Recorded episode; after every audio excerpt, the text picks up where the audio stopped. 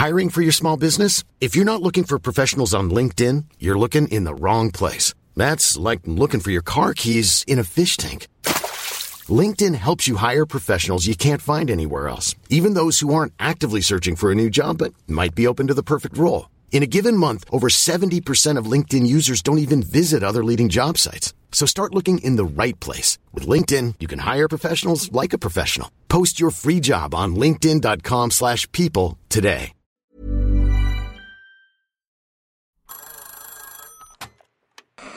Hola. Hola. Hola. Hola, hola. ¿Estás ahí? ¿Quieres saber lo que está pasando en tu país y en el mundo en pocos minutos? Te lo cuento.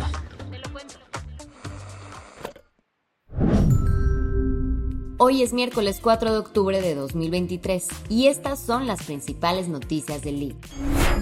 Te lo cuento. En una votación histórica, la Cámara de Representantes destituyó a Kevin McCarthy como su speaker.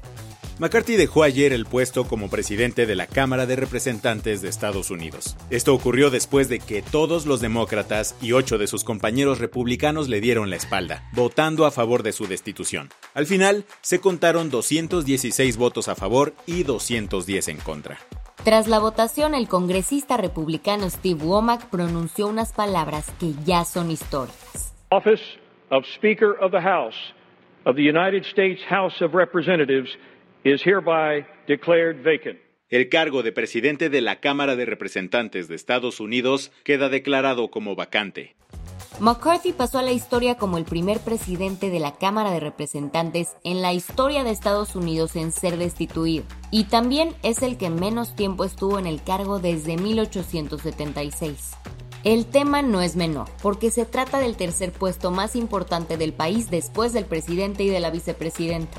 ¿Y por qué le dijeron thank you next?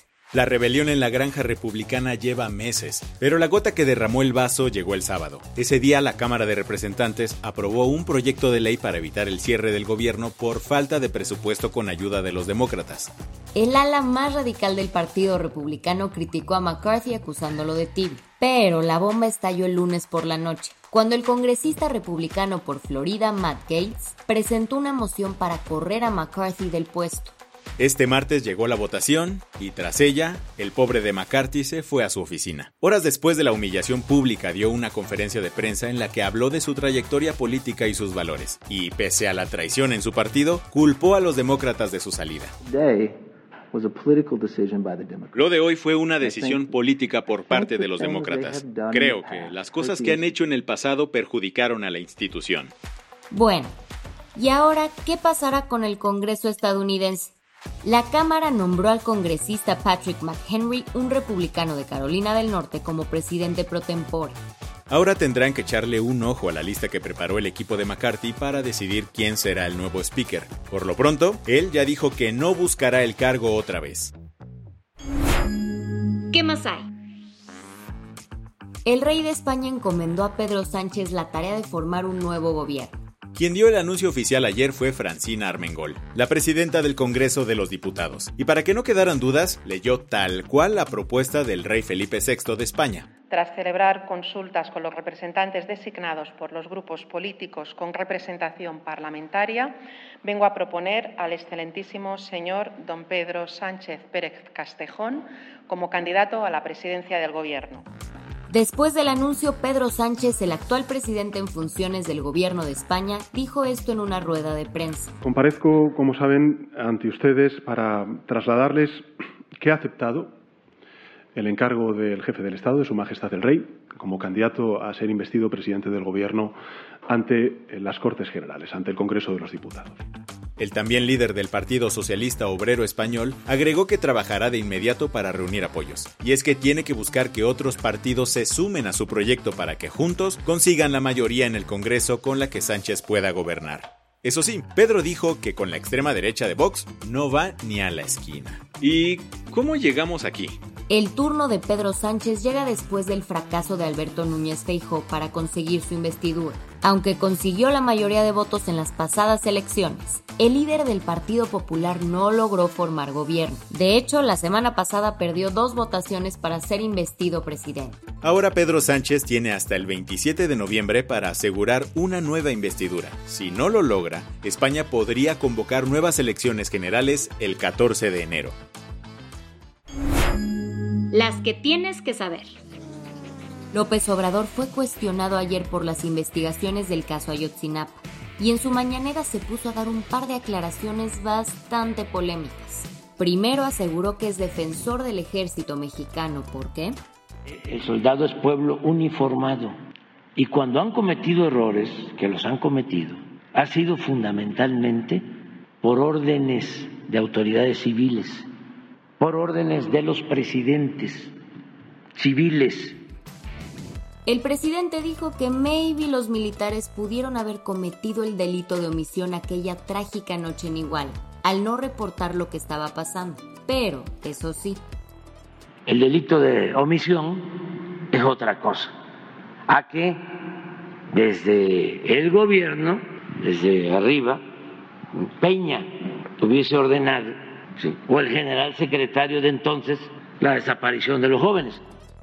Por otra parte, se fue contra el grupo interdisciplinario de expertos independientes, refiriéndose a su último informe mismo que señala que las Fuerzas Aéreas Armadas han puesto trabas en la investigación del caso Ayotzinapa. Dijo que... No es real, porque yo hablaba con ellos y nunca me entregaron nada que probara sus dichos. Contrario a lo que se dijo, Andrés Roemer no será extraditado a México en las próximas semanas. El escritor arrestado el lunes en Tel Aviv permanecerá detenido hasta el 15 de octubre. Ese día, un tribunal en Jerusalén decidirá si continúa en arresto o si se le otorga libertad condicional para seguir su proceso de extradición. La Embajada de Israel en México aclaró ayer que el proceso legal es largo y complejo y que aún no hay una fecha para la petición de extradición. Lo dijo después de que varios medios señalaron que el presunto violador sería enviado a México el 16 de octubre. Fuentes de la embajada consultadas por Telocuento nos dijeron que la audiencia podría durar meses, incluso hasta un año, pues Roemer podría apelar la extradición ante la Corte Suprema israelí. Ayer se anunciaron los ganadores del Premio Nobel de Física 2023. La Real Academia de las Ciencias de Suecia premió a los franceses Anne Luyer y Pierre Angostin, así como al húngaro Ferenc Krauss. Fueron reconocidos por sus avances en la investigación de los electrones dentro de los átomos, pues desarrollaron pulsos de luz súper cortos que pueden medir procesos en atosegundos, la unidad de tiempo más breve captada por el ser humano. Así Anne Luyer se convirtió en la quinta mujer en la historia en ganar este Nobel. Por cierto, el premio incluye un cheque de más de 990 mil dólares.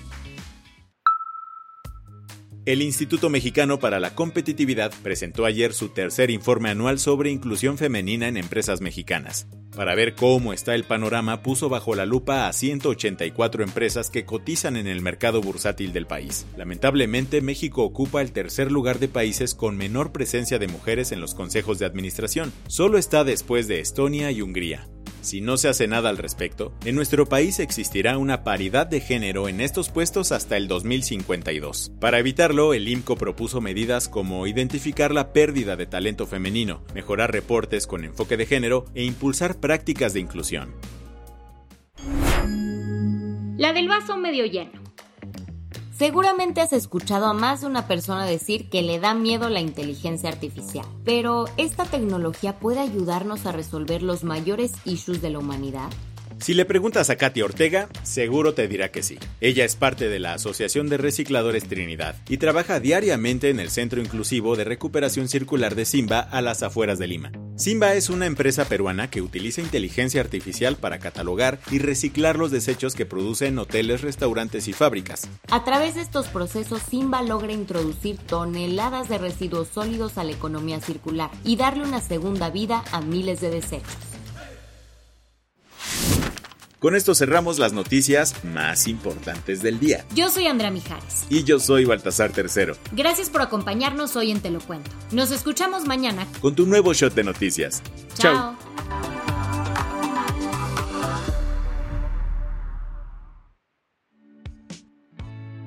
El guion de este episodio estuvo a cargo de Aisha Al-Yanabi y Lucía Corona.